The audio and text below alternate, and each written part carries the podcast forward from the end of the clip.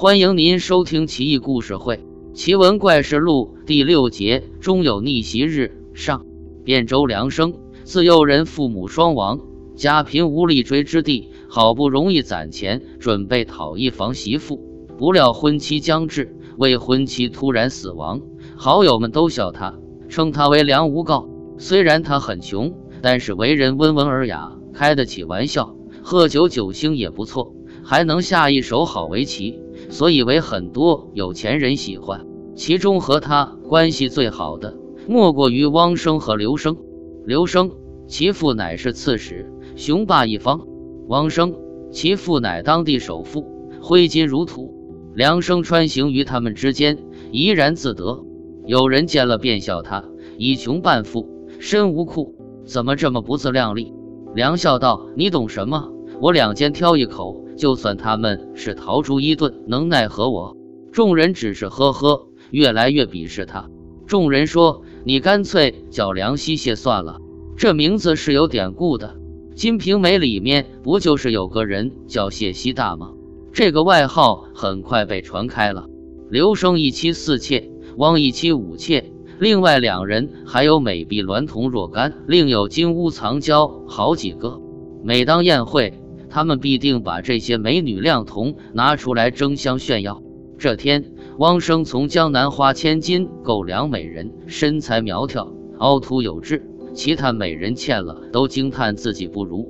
汪也认为天下之美到此为止，于是汪生操办巨型宴席，诚邀各方富豪出席。酒过三巡，汪命美人出来和大家见面。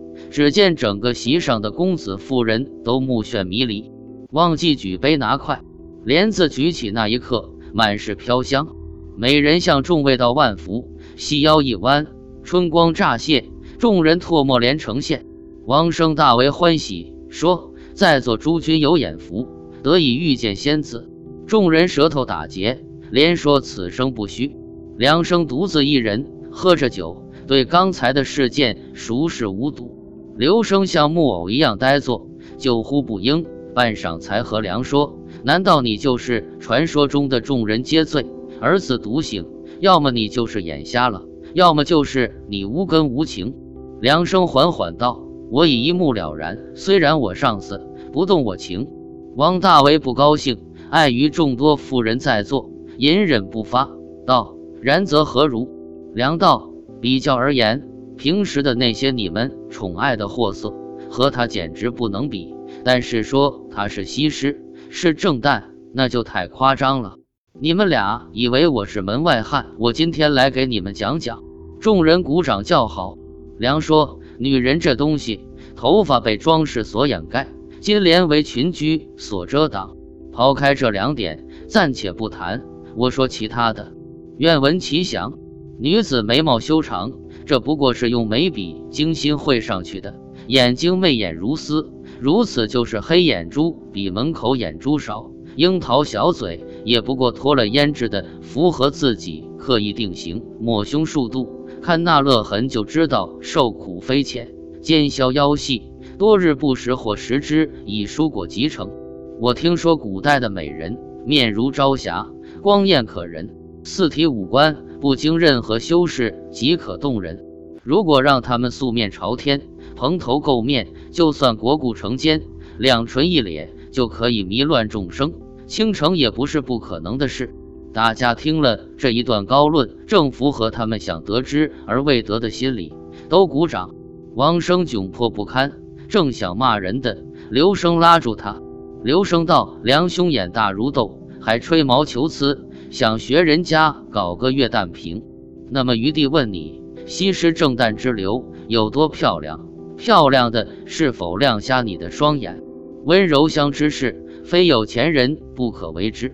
要都像这样读过几行书，认得几个字，动不动拿书里的人和现实的人对比，等到真正的美女在眼前，又装正经，其实心里已经泛滥。自知这生无法把他拥入怀，转而目空一切，揶揄一番。你看你这怂样，连一个糟糠之妻都无福消受，到现在就像独居多年的官夫一样的童男子，想找个洗脚的婢女都没人搭理。哎，只苦煞贵手，不知一夜几番做肉虎子也。众人默不作声，心里都叹这家伙说这话太阴损了，有点过了。唯有汪生顿时觉得拨开乌云见太阳，心情大好。梁生拂袖而去。昔日同学多番取笑，说梁生啊，梁生谢大难堪兮，至今穷无告，西山唱采薇。梁生听了以后更加懊恼，心想他们以富贵教我，难道我就不能以贫穷教他们？难道我就不能那一房小妾？这种念头越来越烈，但是想法是好的。现实生活中是绝对没有红拂女的，家徒四壁，就算有也不会来的。这天，梁生在街上游荡，见一老人在街旁兜售古书。他在地上翻阅，发现一本很古老的书籍，纸张很旧，但看起来很古雅。展开一看，竟然是《陶诗全集》的手记，字体娟秀，似乎出自于女子之手。他寻到末尾，上面有赵文敏三个字，他欣喜若狂，生怕有人等下看见买去，连忙问价格。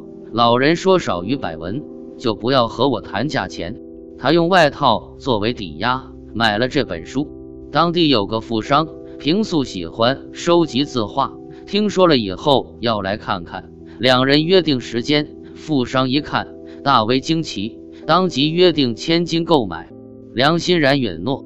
梁生没有公开这个事情，暗地里找媒婆多方寻访佳偶，找了数十个，他都没有看上。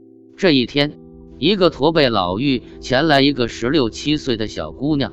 小姑娘长得好齿明媚，天然艳丽。梁生不禁看呆了，心想：这么多年在梦里的女子，今日竟然如同出水芙蓉般站在自己面前。于是问：“这是您女儿吗？然，为何不寻以贵族王侯？这么漂亮的丽人，君岂不闻亦如深似海？到时候怎能轻易相见？”我已经老了，只想把她许配给你读书人，只求衣食饭饱，不至于冻死饿死，没有其他想法。如此甚好，那么我以百金作为聘礼，怎么样？君乃读书读傻了乎？以为老身把女儿当作摇钱树，待价而沽，其货可居也。之所以把女儿托付给你，是看在你老实本分的基础上。要是谈钱，那我就走了。于是梁不再说其他的，留下母女。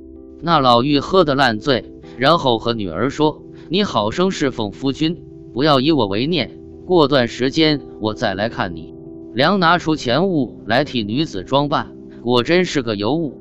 欲知后事如何，且听下回分解。